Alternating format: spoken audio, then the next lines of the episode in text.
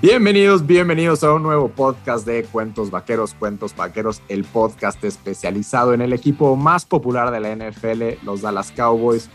Yo soy Michelle Richaud, me dicen Mitch, y conmigo, como siempre, Daniel Haddad y un invitado especial, Juan Carlos Baraza. Dani, ¿cómo estás? Hola Mitch, hola Juan Carlos, todo muy bien por aquí, eh, gracias a Dios. Y bien, ¿no? Emocionado de, de lo que ha pasado en la temporada y emocionado de lo que va a venir. Juan Carlos, ¿tú qué tal? ¿Qué tal? ¿Cómo están? Mitch, Daniel, un, gusto eh, saludarles, un gusto saludar a, quienes los escuchan y por supuesto agradeciendo que me hayan invitado a platicar de, pues, de, esta gran pasión, por supuesto, que son los vaqueros de Dallas. Así es, Juan Carlos, desde tu trinchera, ¿cómo has visto a los Cowboys después de siete semanas de NFL? Seis semanas en donde, después de esa primera semana donde, pues, algunos nos quejamos bastante de las cebras, ya se nos ha olvidado porque cinco victorias seguidas se hace que se te olviden las cosas, pero después de esa derrota en Tampa en jueves por la noche, ¿cómo ha sentido el equipo? Muy bien, muy bien, porque creo que la derrota fue dolorosa en Tampa, pero pues es de esas derrotas de las que se aprende mucho. Creo que el equipo entendió que tenía el talento para competir con, con cualquier equipo de la liga, porque cuando arrancas jugando en casa del campeón, eh, un campeón tan fuerte que se ve incluso más fuerte que la temporada anterior y le juegas hasta el límite, lo obligas a tener que exprimir todos los segundos del reloj para ganar el partido y que te ganen además con un gol de campo y como bien dices, con, cierta polémica incluida, eh, pues da, da motivación. Si un coach sabe aprovechar eso y sabemos que los vaqueros tienen un coach que, que, es cierto, se discute, todavía hay gente que sigue pensando que no era la mejor opción McCarthy, pero es un coach que sabe su negocio, es un coach que ha ganado un, anillo de supertazón y creo que él supo eh, sacarle jugo, provecho a ese partido y hacerle entender a sus jugadores que tenían cómo competir y incluso después de que pierden a, a Lyle Collins eh, para los siguientes partidos y que pues quede ese mal sabor de boca y que venía un calendario difícil, sobre todo que venía el, el, partido contra los cargadores y jugar otra vez de visita, tener que ir hasta, hasta Los Ángeles, aun cuando pues terminaron jugando de cierta manera medio de local los vaqueros, pero el tema de tener que viajar es importante.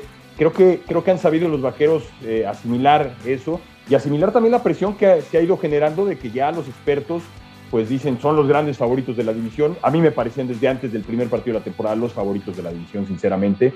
Y ahora pues se ven, se ven bien, un equipo con confianza, con una línea ofensiva que, con sus bemoles ha sabido ir sacando el trabajo adelante, el juego terrestre bien, el juego aéreo bien, y sobre todo, pues imagino que ustedes pensarán lo mismo, una defensiva que generaba dudas, ¿qué, iba a ocurrir con Dan Quinn, con tantos novatos, con algunos movimientos, y después con el adiós de Jalen Smith, y, la defensiva ha respondido, no, no es una defensiva como otras que han tenido los vaqueros, pero es una defensiva que hasta el momento ha hecho algo muy importante, que es quitarle la pelota al equipo rival.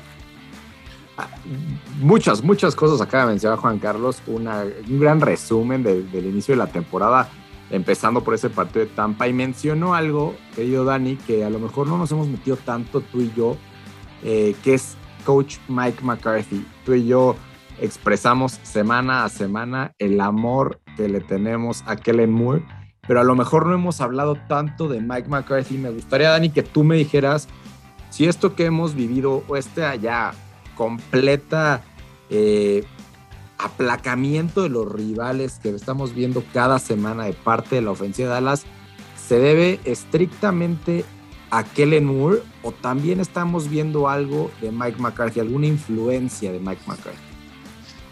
Pues bueno, de, afuera creo que es, difícil mencionarlo, pero lo que sí hay que agradecer y, se ve que lo hace muy bien y lo ha hecho a lo largo de los años es que sabe manejar un equipo, ¿no? Digo, al final de, de su carrera con Green Bay se supone que tenía problemas con Aaron Rodgers y, demás, pero bueno, llegando a Dallas, supo decir, eh, Kellen Moore es un, es un proyecto, un talento eh, de estos que hay muy pocos en la NFL, te voy a dar las riendas del juego y tú vas a mandar todas las jugadas. Y, ha funcionado, ¿no? Y, creo que sí hablamos muchísimo de Kellen Moore y, se lo merece, pero también eh, creo que lo de Mike McCarthy ha sido sobresaliente, ¿no? Ha sabido llevar muy bien a un equipo y, mucho de lo que hemos dicho semana tras semana es que si ve que algo está, estuvo mal en el partido anterior, trata de, buscar cambiarlo lo más rápido posible. ¿no? Se mencionó desde esa primera semana cuando Greg Swerline falló un par de patadas y se trajo un pateador para competirle, ¿no? Entonces, ese tipo de cosas que por años no vimos con Jason Garrett, los entrenadores anteriores, incluso con Wade Phillips, pues ahora se ve algo en Mike McCarthy que, no habíamos visto, ¿no? Y, tiene un equipo peleando de manera espectacular y con cinco juegos ganados al hilo, al hilo, lo mencionó muy bien Juan Carlos, como en ese primer partido pensamos que íbamos a depender 100% de la ofensiva, ¿no? Tom Brady sabemos lo que es uno de los mejores de la historia, si no es que el mejor, y, pensamos que así iba a ser el resto de la temporada, como, como había empezado la temporada pasada, ¿no? que íbamos a depender de Dak y de nuestra ofensiva. Y, hemos visto que Dan Quinn también llegó, está haciendo las cosas muy bien. Hubo jugadores como Trevon Diggs, Michael Parsons, están sacando eh, su mejor juego. Entonces, pues sí, creo que Mike McCarthy se merece también que, hablemos bien de él, ¿no? no solo tanto Dan Quinn como Kellen Moore, sino el, el líder de todo nuestro equipo. Les voy a preguntar a Juan Carlos y Dani, tú también, si quieres contestar, me dices. Eh, digo, estamos hablando obviamente de todo lo bueno que ha pasado con los Cowboys y, no jugamos esta semana. Eh, por ahí la división dicen que jugó, pero de poco importa lo que haga Filadelfia, los Giants y el equipo sin nombre. entonces, sigamos enfocándonos en lo que hemos visto en esta, en esta temporada. Juan Carlos, te pregunto, Dicen que antes de la época de Jason Garrett, cuando Jason Garrett era solamente coordinador ofensivo, que él recibió al menos un par de ofertas para ser head coach en otros equipos y que cuando Jason Garrett llegó con la oferta a la, oficina de Jerry Jones, Jerry Jones se encargó de aplacar eso, de decir, ten tu milloncito más al año, tú vas a estar en esta en esta institución mucho tiempo, eventualmente va a ser head coach. La pregunta es, ¿qué pasa si en el siguiente off-season le pasa lo mismo a Kellen Moore? ¿Tú crees que se mantenga Kellen Moore en Dallas después de una visita a la oficina de Jerry Jones? ¿O Kellen Moore sí toma la oportunidad? Qué, buena pregunta, porque pues, una oportunidad de ser entrenador en jefe, aunque Kellen Moore parece que tiene el talento para que le llegaran muchas ofertas, y aún si no la tomara el próximo año, le va a llegar alguna, no nunca sabe lo que puede ocurrir. Podría venir un bajón de la ofensiva de los vaqueros, que, que las defensivas rivales le encuentren a cómo detenerlo y que, que bajen sus bonos. Entonces, cuando te llega una oferta, pues eh, uno, uno lo piensa seriamente y sobre todo dependería también qué equipo, en qué circunstancia porque también podría ser una oferta de un equipo que haya que reconstruir y, que Kellen Moore diga, pues puede, puede ser mejor quedarme en los Vaqueros de Dallas. Yo me, lo que estoy seguro es que así como relatabas lo que ocurrió con Jason Garrett, y que curiosamente pues sí terminó quedándose muchos años en el equipo, para algunos muchos más de los que se debió haber quedado. desafortunadamente.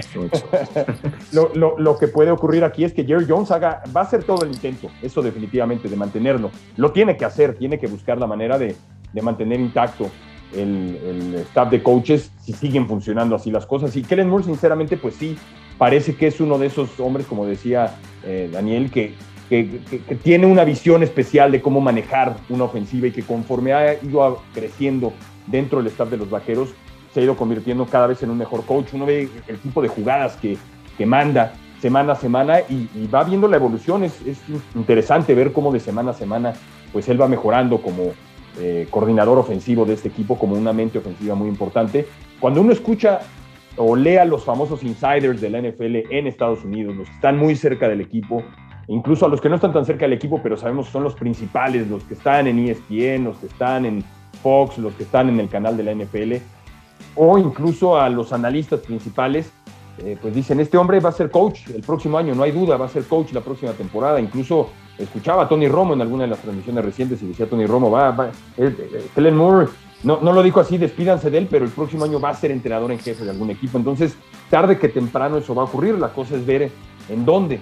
Nos encantaría, por supuesto, que se diera una muy buena transición, que, funcione el proyecto McCarthy y que se quedara Kellen Murray cuando McCarthy de un paso al costado, que es un coach veterano, se quedara, pero eh, no sé, me estoy temiendo, me estoy temiendo que, va a ser difícil mantenerlo y que que este podría ser el último año, entonces hay que, hay que sacar todo el provecho que se pueda a este joven eh, talento, porque no va a ser fácil, no va a ser fácil mantenerlo. Estoy convencido que le van a llegar ofertas, van a haber varios equipos que van a, cambiar de entrenador en jefe y que van a buscar al, al, coach de moda. Se ha convertido en un coach de moda con todo lo que está haciendo con este equipo de los Vaqueros de Dallas, manejando de manera extraordinaria el juego terrestre con el juego aéreo, combinándolo muy bien y en el partido contra Tampa, en el partido contra Nueva Inglaterra, en donde las carreras no estuvieron como en otros partidos, pues encontró las jugadas en el juego aéreo y en los otros partidos, pues vimos que incluso en algunos DAC, pues ni siquiera fue tan importante, no, no llegó a 200 yardas, este, ha, sabido balancear muy bien este ataque y eso creo que le ha hecho crecer en bonos. Y yo, yo sí lo veo siendo un coach la siguiente temporada. Nada garantiza que va a funcionar como entrenador en jefe. Ya, ya manejar a un equipo completo es otro tema, pero de que, de que va a tener las ofertas las va a tener. Y, creo que Jerry Jones le va a tener que soltar mucho dinero y es que lo va a poder convencer de que se quede en Dallas. Dani, ¿ya fuiste por los Kleenex? Y, o, estás acabándote la caja? ¿O qué, qué está pasando después de lo que nos acaba de decir Juan Carlos? No, yo, yo estoy totalmente de acuerdo. Creo que, que, va a ser algo muy complicado, pero pues también sabemos lo, lo bien que negocia el dueño de, de, los Dallas Cowboys, ¿no? Y sí, de acuerdo, lo que más gusta, y lo hemos platicado aquí, Juan Carlos, un par de veces, es cómo la ofensiva de Dallas es un poco en función de la defensiva rival, ¿no? Entonces, fue contra Tampa, sabemos que lleva siendo un buen rato una de las mejores eh, defensivas terrestres, pues bueno, que les mandamos pasecitos cortos que funcionen como si fueran una corrida para que no usen la mejor parte de su defensiva, ¿no? Igual manera el partido contra los cargadores fue así, eh, no me puedes parar la corrida, ok, pues te voy a pasar por encima una y otra y otra vez. Entonces, es algo que no, venía, no veíamos anteriormente, es algo que ilusiona y, es algo que está, mencionaste muy bien la palabra, ¿no? Está de moda en la NFL y estas mentes innovadoras que tratan cosas diferentes, que sí toman riesgos de repente, e, es algo que está gustando, ¿no? Y, hay una, una buena conexión entre Dak y Kellen Moore, se ve luego, luego cuando anota Dallas o cuando acaba el partido ahí, en esos abrazos que se dan y cómo se felicitan. Entonces, pues, pues sí da un poco de miedo, ¿no? Porque eh, el tener un talento así, dejarlo ir, nos pasó con Sean Payton, es, es, complicado, ¿no? Entonces, pues hay que, hay que, hay que rezar en que Jerry Jones saque su mejor parte de negociador y, a ver cómo le hacemos, pero ese tipo se tiene que quedar en, en la estrella solitaria. Muy bien, me gustaría pasar a ver el contexto, el panorama actual del equipo de cara a playoffs. ¿No? De cara a, estos 11 partidos que quedan, a lo mejor me estoy adelantando y asegurando playoffs, pero es que no solamente yo y, Dani y seguramente Juan Carlos pensamos que va a llegar a Dallas a playoffs. 538, saben, una de mis six favoritos para ver estadísticas y probabilidades y demás, le da a Dallas 94% de chance de estar en playoffs. Entonces, si bien todavía le faltan bastante juegos y mucho puede pasar, y como siempre, toco madera que no haya ninguna lesión importante, eh, es importante ver ahorita el contexto en el que estamos en la división, ya lo dijimos, ¿no? O sea, creo que no importa qué esté haciendo Washington, Filadelfia y los Giants, que ganó gigantes, le importa a alguien, pues creo que, creo que es de poca relevancia. Estamos tres juegos arriba en la columna de victorias, cuatro juegos arriba en la columna de derrotas con los tres. Los tres andan en dos ganados, cinco perdidos. Eh, tres juegos y medio, para que le guste verlo así, de diferencia con, con los tres otros equipos. Eh, pero lo que sí está interesante es que en la conferencia nacional tenemos otros cuatro equipos que tienen una derrota o cero derrotas. No tenemos a los Packers en 6 y 1, a Tampa y a los Rams también en 6 y 1 y a los Cardinals en 7 y nada. Hemos visto que la gran mayoría de los equipos que acaban yendo al Super Bowl acabaron con ese bye, esa, posición 1, eh, acabando la temporada regular. Y Dallas tiene un calendario, pues, no tan complicado, ¿no? Obviamente no está tan sencillo porque se viene partidos contra Kansas, que pues, quién sabe es quién sea Kansas en el momento en el que juegue con ellos en cuatro semanas, pero los Raiders es un equipo sólido.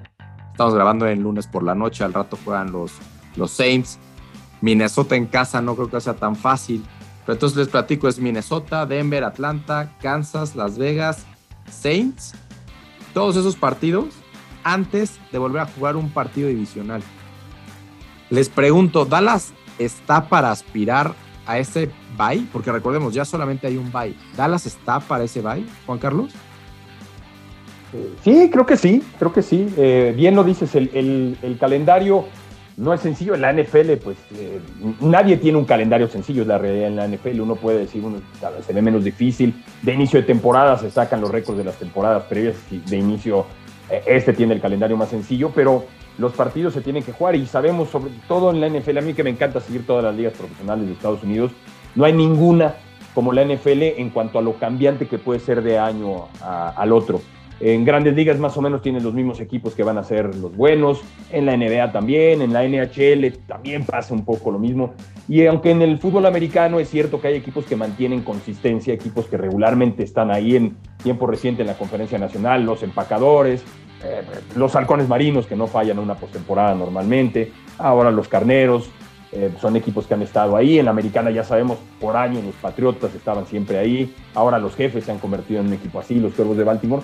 Pero hay cambios, hay cambios y sabemos que hay campeones de división que incluso el año previo fueron el peor equipo. Voy a reforzar tu punto, voy a reforzar tu punto. ¿Saben si hoy acaba la temporada, quién descansaría en la conferencia americana?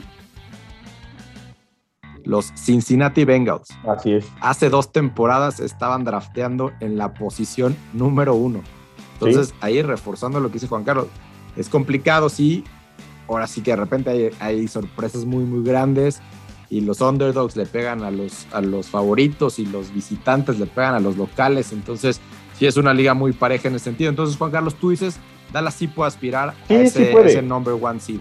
Sí puede, porque creo que los partidos divisionales que le quedan, eh, en todos los pondría favoritos. Eh, los veo favoritos contra Denver, los veo favoritos contra los Halcones. Sé que queda Arizona en el camino, que es un equipo también muy duro. Bien decías de Kansas City, no sabemos qué equipo de Kansas, pero si los jefes rectifican, tienen talento para ganarle a cualquiera en la liga. Las Vegas me gusta, es un, es un buen equipo. Con todo y el escándalo han respondido con dos victorias consecutivas. Corren bien la pelota, tienen un buen coreback, tienen un cerrado en la élite. La defensiva ha mejorado sustancialmente. Entonces quedan partidos difíciles, pero también me imagino que si le preguntaras lo mismo a alguien de Minnesota, alguien de Arizona, alguien, ¿cómo ves el partido contra los vaqueros? Te dirían, está duro, está duro el partido contra los vaqueros porque vienen con confianza, vienen con un, equipo eh, que creo que ha entendido la mayor virtud que tiene a la ofensiva, que es correr la pelota. Creo que, eh, ¿a qué me refiero? A la línea ofensiva. La línea ofensiva de los vaqueros creo que está más hecha para machacar a los rivales corriendo y, por supuesto, aprovechar eso para después abrir el juego aéreo, que para el, el juego aéreo. ¿Y a dónde voy? A que pues tienen un, de momento un tackle como Steve, que no es, no es la máxima garantía, va, va progresando, por supuesto. Un centro que no está muy bien calificado en este momento, ha sufrido, sobre todo cuando le pones a un mazacote ahí enfrente, a un, a un liniero interior fuerte, como le ocurrió contra Filadelfia, y tienes a un, a un pañuelo con, con pies andante en el guardia izquierdo. Entonces, eh, los otros dos son, son extraordinarios, pero ya no son ningunos niños, están veteranos. Entonces creo que ese equipo está hecho para, para machacarte corriendo. Y si te machaca corriendo puede abrirte el juego aéreo, pero también ya demostró que aún cuando no corre muy bien, eh, sabe, como decía Daniel, utilizar muy, tiene dos eh, corredores que son muy buenos saliendo del backfield. Entonces esos pases cortos meten en problemas a cualquiera. Y la defensiva está causándole problemas a los rivales. Cuando, pueden, pueden moverte la pelota a veces, pero si no te anotan tantos puntos y tú les quitas la pelota, le vas a dar la pelota a Dak Prescott y compañía. Entonces, como bien decías, tocando madera, si está Dak sano, porque ese sí, no hay, no hay quien lo pueda suplir en ese equipo y tienes un cuerpo de receptores sensacionales. Ya, gracias a la lesión de Jarwin de la temporada pasada, ahora tenemos el lujo, o tiene el lujo el coach, de contar con un Dalton Schultz que ha crecido de manera impresionante. Tienes a Jarwin, ahora la lesión de Gallup ha abierto la posibilidad de otros dos receptores que han aprovechado muy bien. Entonces las armas ahí están y la confianza del equipo está. Entonces yo creo que Dallas hoy, eh, sin exagerar, sin decir es favorito al Supertazón, hay otros equipos que por experiencia, por lo que han demostrado en tiempo reciente, por consistencia, los pondría ligeramente arriba pero creo que los vaqueros hoy le pueden ganar a cualquiera de la liga. Dani, yo reforzando lo que, lo que dice Juan Carlos, y me interesa saber tu opinión, eh, de los 11 partidos que quedan en temporada regular, hoy, hoy, Dallas solamente es underdog, o sea, es no favorito en dos. Contra Kansas en Kansas y contra los Saints en Nueva Orleans. Obviamente son dos partidos que no sé qué, qué, versión vaya a dar Nueva Orleans hoy, hoy por la noche. Eh, no sabemos qué vaya a pasar con Kansas porque son un show en defensa y como que ya las defensas rivales aprendieron a defender a, Kansas. Entonces, bueno, son esos dos partidos. Dani, tenemos chance de ser ese number one seed y ya después nos metemos al tema de los regresos en las defensas y un poco más al partido contra Minnesota y, todo lo que tiene que ver con el siguiente partido. Sí, yo creo que, que le dio al clavo Juan Carlos, ¿no? Es, es, es, un equipo que por primera vez en mucho tiempo es, muy completo, tanto en ofensiva, equipos especiales, defensiva. La verdad es que de lo que hemos visto van seis partidos, siete semanas.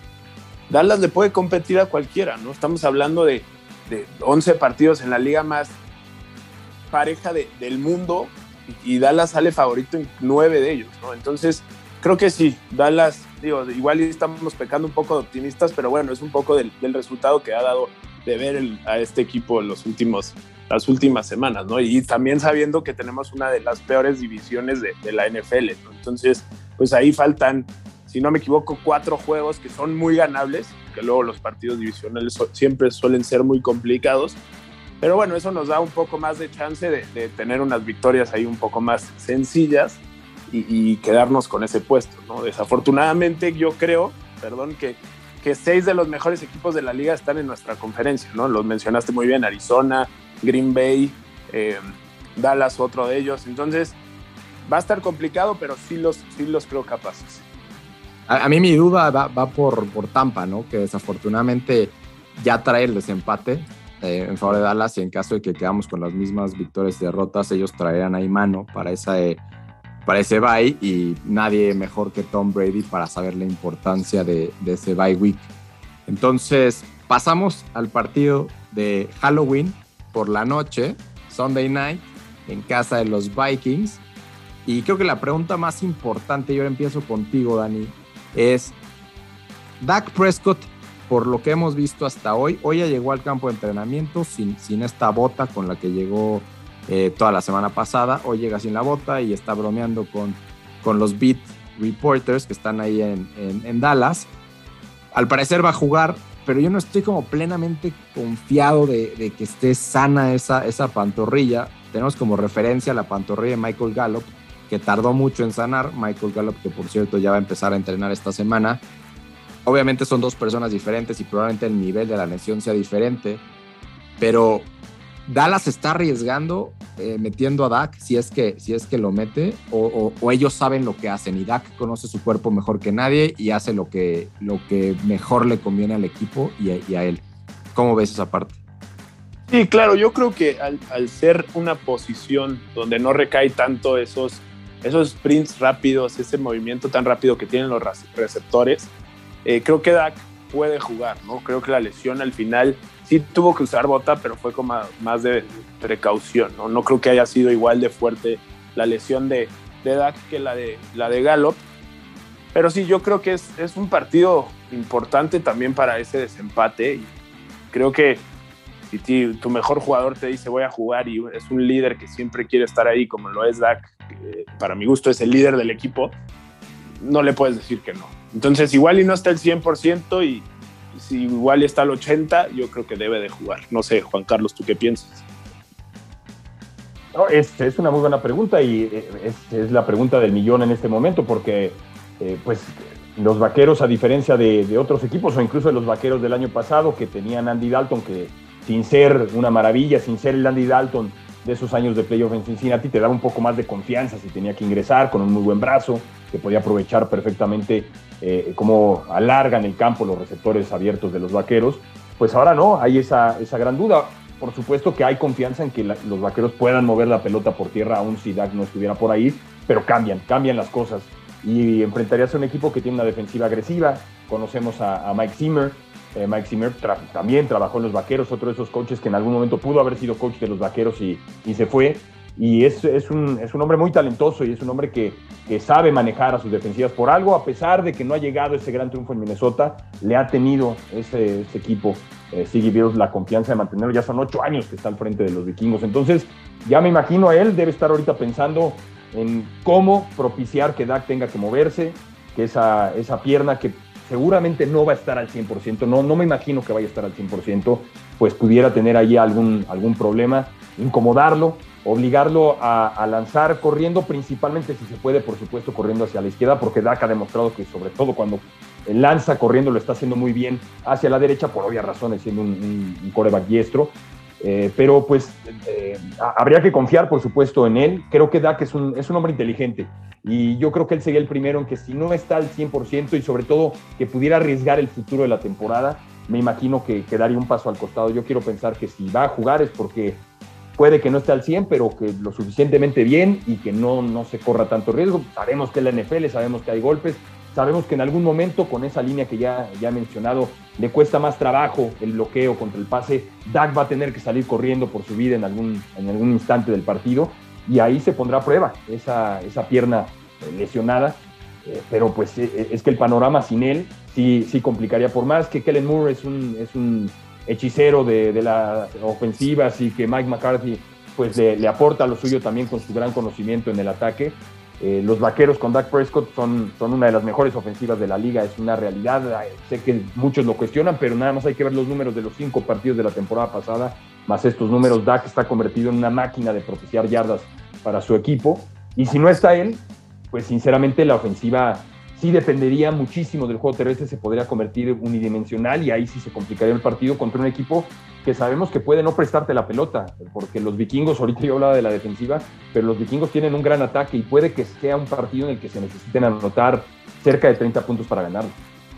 Sí, el, el suplente, al menos en teoría, es Cooper Rush, pero sabemos que Mike McCarthy y todos sus equipos siempre llevan tres quarterbacks en el roster de 53 el tercer coreback es Will Greer, esta tercera selección de, los Panthers de hace un par de años que no cuajó y los Panthers pues ahorita ya están un poco vueltos locos con su posición de coreback, a ver si no acaba de Sean Watson por allá, pero bueno, Will Greer, un, un coreback de West Virginia, yo tenía un buen amigo en la maestría que era de West, Virginia y conoció a todo Will Greer y siempre estaba muy emocionado con él, así es que pues algo aprendí de Will Greer, que es nuestro tercer coreback y, bueno, quizás podría haber acción en caso de que, de que Dallas prescindiera de los servicios de Dak por un partido. No creo, estoy de acuerdo con ustedes. Creo que Dallas va a jugar con, con Dak en los controles y quizás sí. Eh, a lo mejor vemos un Dak un poco más consciente de no extender las jugadas y, y, lanzar pases incompletos, que es algo que no le gusta hacer a Dak, ¿no? Y es algo que yo he logrado criticar, en donde siempre busca extender y quizás force ese pase y es donde vienen las equivocaciones. A lo mejor ahorita ya no va a poder extender porque no va a poder correr y, ojalá que eso resulte en pases incompletos y no en intercepciones. Enfrente tenemos a Kirk Cousins, un viejo conocido de la división, dos ganados, siete perdidos en su historial con Dallas. Mencionó Juan Carlos muy bien, parte de una muy buena ofensiva de Minnesota, quizás más por el nombre, Dalvin Cook, y sus dos extraordinarios receptores como Justin Jefferson y, y ¿cómo se llama el otro? Alan Thielen. Alan Thielen, perdón, Alan Thielen. Eh, muy buenos los dos, ¿no? Eh, entonces, Dallas tendrá que, que, demostrar en defensa que, que, puede contra ellos. Todavía no estará de Marcus Lawrence, le falta. Todavía no estará Neville Gallimore, le falta. Pero quien a lo mejor aparece quizás debuta y me interesa mucho ver en caso de que suceda eso, es nuestra segunda selección de draft, Kelvin Joseph. Kelvin Joseph, segunda selección, eh, segunda ronda, en una posición muy similar o en un número de selección muy similar a lo que fue Trevon Diggs el año pasado. Se espera mucho de él. Anthony Brown ha jugado suficientemente bien, me parece, pero en teoría Kelvin Joseph debería de ser un upgrade eh, sobre Brown, sobre Jordan Lewis. Es algo, algo que me interesa, ¿no? Y, está él y, y, Tristan Hill, no creo que debute, pero ya también parece que va a regresar a entrenar. Se viene este, ahora sí que esta revolución, unos dicen hay que tradear y hay que buscar a jugadores, no sé, se habla mucho de Melvin Ingram, que ahorita está en los Steelers y que quizás los Steelers lo logren cambiar y pues obviamente un jugador de ese estilo, Dallas podría ir por él. Pero bueno, en, en noviembre va a regresar Kelvin Joseph, Va a regresar Michael Gallup, va a regresar Tristan Hill, va a regresar de Marcus Lawrence, Neville Gallimore. Hombres que han sido de alto impacto en temporadas anteriores o que se espera mucho de ellos. ¿Quién de estos nombres, y si quieren se los repito, quién de estos nombres, y no se va a decir de Marcus Lawrence porque es el más importante de todos, quién de estos va a ser relevante para Dallas de cara a la segunda mitad de la temporada? Kelvin Joseph, segunda selección de draft esta temporada. Michael Gallup, ya lo conocemos. Tercer wide receiver, es mi hijo, mi jugador favorito en la ofensiva. Eh, Tristan Hill, dio mucho. Tristan Hill en lo poco que le vimos la temporada pasada. Neville Gallimore, grata sorpresa también la temporada pasada. Juan Carlos, ¿quién es el que más impacto va a tener cuando regrese? Ah, es, buena la pregunta. Eh, Joseph, obviamente, pues eh, es, eh, podríamos decir un albur porque no ha, no ha jugado en la NFL todavía y es, es otro nivel, pero sí hay, hay muchas ganas de verlo, definitivamente hay muchas ganas de verlo. Creo que le podría aportar a una defensiva que, que lo está haciendo bien, pero, pero yo, yo creo que me podría ir por, por Gallimore. Creo que Gallimore es, es un jugador que, que, me gustó mucho lo que he visto de él. Es de esos jugadores overachievers eh, un jugador que, del que no se esperaba mucho cuando llegó al equipo. Recuerdo que pues dudaba si se iba a lograr quedar y ha sido obstinado y ha trabajado y cuando he escuchado o leído lo que dicen los coaches de, él, de su ética de trabajo, pues hablan muy bien. Y creo que es de esos jugadores fundamentales. Se, se necesita esos hombres del trabajo sucio, se puede llamar así, dentro de la, de la línea defensiva. Gil creo que tiene un poco más eh, en cuanto a, poderse meter y presionar al mariscal de campo, pero creo que Gallimore, por lo que ha mostrado, eh, podría ser un jugador bastante importante, que, le dé un hombre más a esa línea, pero si además, como dices, regresa Gil y después estará eh, de Marcus Lawrence, pues una línea que ha tenido que estar medio parchada porque por ahí ha fallado Armstrong y por ahí eh, Gregory tuvo algún problema. O sea, ha, sido un mago realmente Dan Quinn en cómo ha movido a esa línea, utilizando a, Parsons, por supuesto, de ala defensiva en aquel partido, principalmente en el que más lo utilizó, en el que más lo vimos yendo por el coreback contra los cargadores. Entonces le ha tenido que mover, entonces cualquiera de estos le va a ayudar, pero, pero me gusta, me gusta Gallimore, me gusta ese, ese empeño que le pone en jugar y en, y en, y en cómo hace trabajar a los dineros ofensivos y cómo tapa los huecos. Dani. Sí, que esa iba a ser mi opción. Eh, no me quiero por lo mismo, pero bueno, quiero compararlo un poco a lo de este año, lo, de Osa, ¿no? Lo que hemos visto en la línea defensiva con Osa. No voy a tratar de decir su apellido, perdónenme, pero está un poco complicado. Ogidizua, yo ya me lo aprendí. pero sí, es, es un poco parecido, ¿no? Esas selecciones de draft que no veíamos que fueran a, a, lograr el equipo o que de repente no creíamos que fuéramos, fueran a jugar tanto y sorprenden, ¿no? Pero bueno, para tener una respuesta diferente a Juan Carlos, creo que Michael Gallup va a ser el, el, jugador que más, más, más va, nos va a sorprender, ¿no? Lo que tenga en estos siguientes 11 partidos. Eh, hemos visto, y mencionó Juan Carlos muy bien, eh, en Noah Brown y en Cedric Wilson, que, que, tenemos jugadores en esa posición para, para aventar, ¿no? Tenemos cinco muy, muy buenos receptores, pero creo que en esos los primeros tres, que son Amari, CD y, y Michael Gallup, sí, sí son con diferencia eh, los mejores del, bonche, ¿no? Y, creo que Gallup nos va a tener, o sea, nos va a dar aparte esa, esas jugadas explosivas, esas jugadas largas, de profundas más bien, que hacen un poco de falta en el equipo, ¿no? Entonces, teniendo en, en jugadas más cortas a Mary, a CD Cooper, a CD Lamb, perdón, eh, a Dalton Schultz, eh, a Blake Jarwin, inclusive a nuestros, nuestros corredores, luego podemos sorprender con e, ese tipo de bombas, ¿no? Hacia un, gran jugador como es Michael Gallup. Y sí, creo que, que, le, va, le va a hacer muy, mucho bien a esta ofensiva y vamos a desarrollar, además de que tiene una muy, muy buena conexión con Dak Prescott, ¿no? Entonces sí, creo que emociona lo de esta ofensiva ahora con, con Michael Gallup de regreso. Y también mencionar que, que regresa nuestro tackle derecho, ¿no? La del Collins. Y esa, esa, era mi, mi, última pregunta formal de cara al partido antes de pedirle sus predicciones. Ya estamos por ahí de pasar la media hora para no llegar a cuarenta y tantos, aunque hoy tenemos invitado especial, entonces chance se vale. Eh, no se ha decidido Mike McCarthy a pronunciarse y decir, señores, Lyle Collins es mi tackle derecho titular de cara al partido contra los Vikings. Terence Steele jugó bien, la libró bien. Creo que es lo que, Dani, creo que lo has dicho tú varias veces, es lo que debes de pedir a tu swing tackle, ¿no? O sea, cuando, cuando no está listo el, tackle izquierdo, el tackle derecho, el que viene cambio te tiene que salvar las papas. A lo mejor no tiene que ser el mejor ni nada, pero tiene que cuidar el lugar. Creo que Terence Steele lo hizo de forma increíble y más después del desastre que fue la temporada pasada. Entonces, ¿quién va a ser el tackle derecho? Van a haber cambios por ahí. Conor McGovern le va a quitar el puesto a Tyler, Tyler Viaras, como bien mencionó Juan Carlos, ha sido quizás de lo menos fuerte ahí en la línea, que es en nuestro centro, Tyler Viaras. Y, o, a lo mejor vamos a mover a alguno al tackle izquierdo y quitar a Connor Williams, que como también mencionó muy bien Juan Carlos, se llena de penalties con, con su nombre ahí. ¿Cuál va a ser la formación de la línea ofensiva este domingo por la noche, Juan Carlos?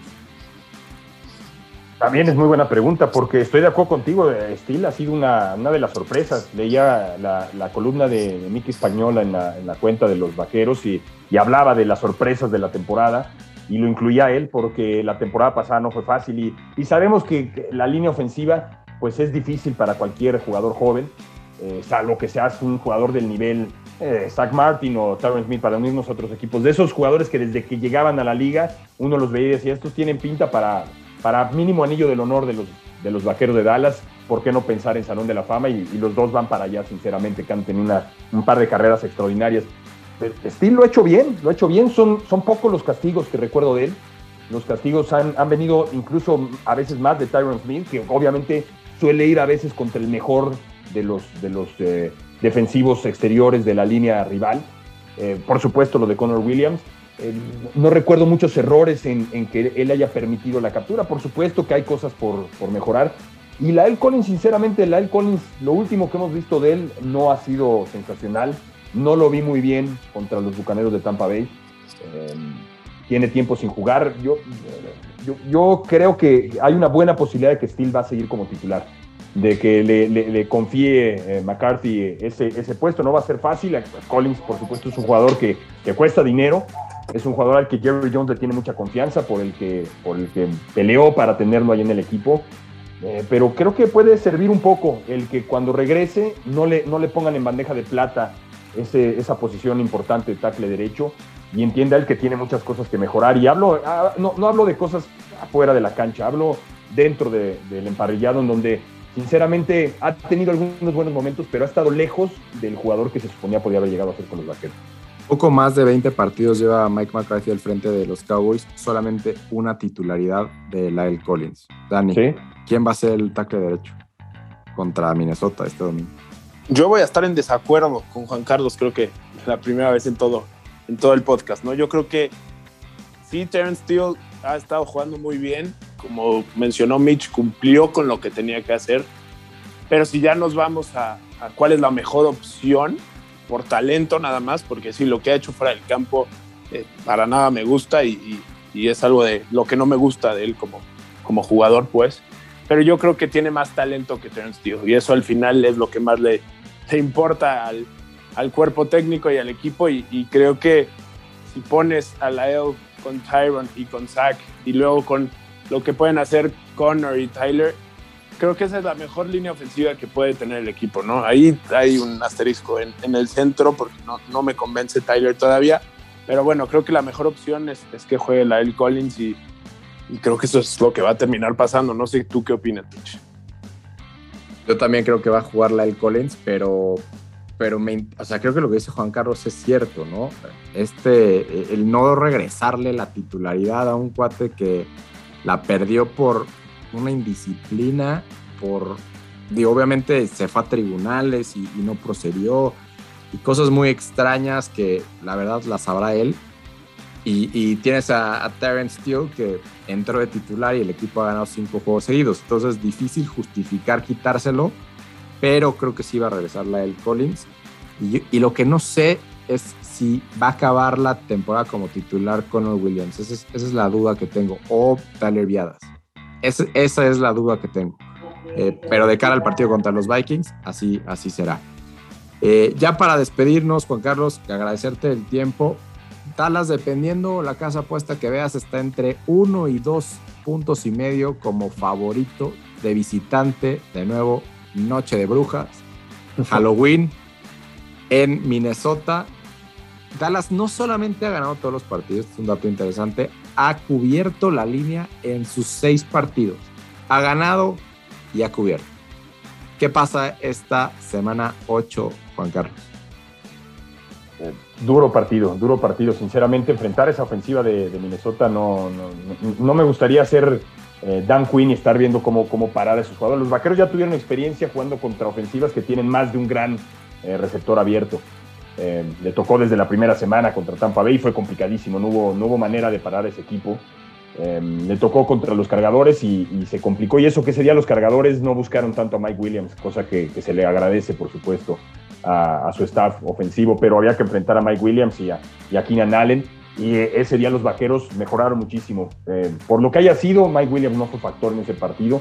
Y aunque los cargadores lograron mover la pelota, eh, creo que no, no, hubo el daño que sí hubo contra los receptores abiertos de los, de los bucaneros. Creo que enfrentar a, Jefferson, enfrentar a, a Thielen, enfrentar a ese par de corredores. Los vaqueros tienen un par de buenos corredores, los vikingos lo tienen también. Mattison complementa perfecto lo que hace Dalvin Cook. Ese, ese bloqueo en zona que tienen los, los vikingos para correr le causa problemas a, a muchos. El, el hijo del coach Kubiak, debutando este año como coordinador ofensivo, lo ha hecho bastante bien. Entonces, yo decía hace unos instantes que creo que los vaqueros van a necesitar cerca de 30 puntos para ganar el partido, pero los veo favoritos, los veo favoritos. Creo que les vino muy bien la semana de descanso, no solo por lo de Dak, por supuesto, sino por algunos otros jugadores que estaban un poco golpeados. Cae bien, creo que cayó en un muy buen momento. Y el que hayan, se hayan dado los resultados que se han dado, aunque sí ganan los gigantes, el tener ese, ese colchón en la división, creo que no los va a hacer ser complacientes. Todo lo contrario, creo que los vaqueros quieren demostrarle a quienes todavía siguen dudando de ellos que pueden ganar eh, no solo la división, la división pues creo que sí son los favoritos, pero que pueden estar en eso que platicamos, entre, entre la pelea por ser el mejor de la liga. Y si quieren ser el mejor de la conferencia, este es un partido que tienen que ganar, porque creo que en cuanto a talento eh, están ligeramente por encima de los vikingos. Cousins está jugando muy bien. Entonces me voy por ahí un. Me gusta para, para que Surline pueda hacer figura en este partido y, y, lo ganen los vaqueros apretadamente otra vez como casi todos los años que los vaqueros rara vez apalean y rara vez los apalean. Son partidos sufridos. Creo que este va a ser otro de esos. Me gusta como para un 30-27 dales. Bueno, entonces corran a agarrar a, Greg Delego otra vez a sus fantasies, porque seguro todo el mundo lo tiró en esta semana bye. Corranlo a agarrar, porque Juan Carlos dijo que va a ser clave. Dani, ¿coincides? Sí, creo que coincido. Creo que Minnesota es, un equipo muy parecido en papel a, Dallas. Eh, creo que sí, en la posición más importante Dak es mejor que, que Cousins, pero Cousins es un gran coreback, a pesar de que la gente diga que no, a mí me parece un muy buen coreback arriba del promedio en la NFL. Y sí, mencionó lo que hace Mattison, Dalvin Cook, Adam Thielen, eh, Justin Jefferson, que es la, gran duda de la gente, ¿no? De quién es el mejor receptor del draft anterior. Está entre Justin Jefferson y, y CeeDee Lamb. Entonces, pues ojalá en este partido CD salga a callar bocas, ¿no? Y, sí, de acuerdo, creo que va a estar bueno en los dos últimos partidos. Me acuerdo, empezando este podcast, coincidimos en, Dallas en un partido contra Minnesota Mitch y, tuvimos una derrota ahí bastante, bastante dolorosa. los dos, recuerdo, recuerdo justo lo que iba a decir. Es una de las dos victorias que tiene Kirk Cousins contra Dallas. Yo, ya saben, si por mí fuera, les prediciría desde ahorita 17-0 Dallas en el calendario, pero bueno, ahí Tampa me robó la primera victoria. Pero Dallas gana eh, siempre y cuando Dak sea titular. Así es que claro, si no, pues va a ganar igual con Will Greer o con...